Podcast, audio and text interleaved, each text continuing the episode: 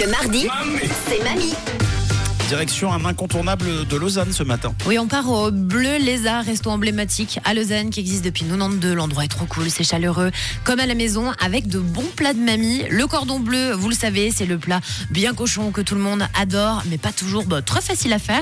Alors j'ai demandé à Basile, le second de cuisine du Bleu Lézard, tous les secrets pour un cordon bleu moelleux, gourmand, bien fondant surtout. Alors Basile, on a besoin de quoi comme ingrédient pour faire un cordon bleu?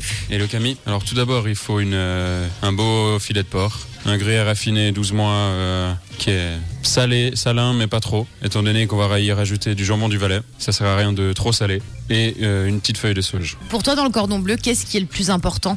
Le gruyère, c'est vraiment ce qui va faire le cordon bleu? Alors la qualité du fromage dans le cordon bleu va faire la différence au goût. Si on prend un fromage de- du style une mozzarella qui n'a pas eu le temps de maturer, bah, ce sera plat. Bon, vous avez entendu Basile, vous allez chez votre fromager, vous demandez le meilleur gruyère pour faire votre cordon bleu à la maison.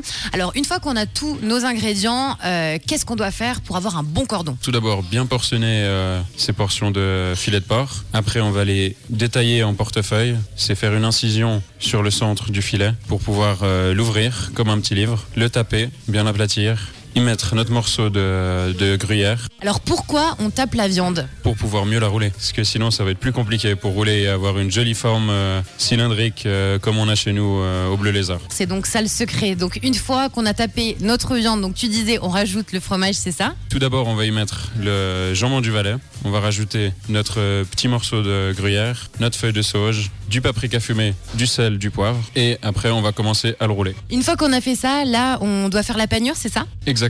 On prend euh, notre pain rassis de la semaine, euh, de, euh, ou autrement, on peut commander des pains rassis du boulanger. On prend son pain rassis et après, qu'est-ce que tu fais? On le met dans le blender et on n'a plus qu'à mixer? On le mixe pas trop fin. Et donc là, normalement, le mélange, c'est des œufs, de la farine et la panure. Et après, on met la viande à l'intérieur et c'est tout bon? Nous, au Bleu Lézard, on fait une double panure. Farine, on les plonge dans l'œuf, on les plonge dans la panure, et après on va les replonger dans l'œuf pour reles plonger dans la panure pour avoir une belle panure croustillante autour. Fait cuire combien de temps son cordon? Alors, tout dépend de son épaisseur de cordon, mais euh, pour les cordons du Bleu Lézard, on les passe une minute en friteuse, et une fois cette minute passée, on va détailler notre cordon en trois morceaux qu'on va passer au four 7-8 minutes à 200 degrés. Trop cool. On a toutes les infos pour bien cuisiner à la maison. J'ai envie de vous dire merci Basile et bon appétit. Merci Camille.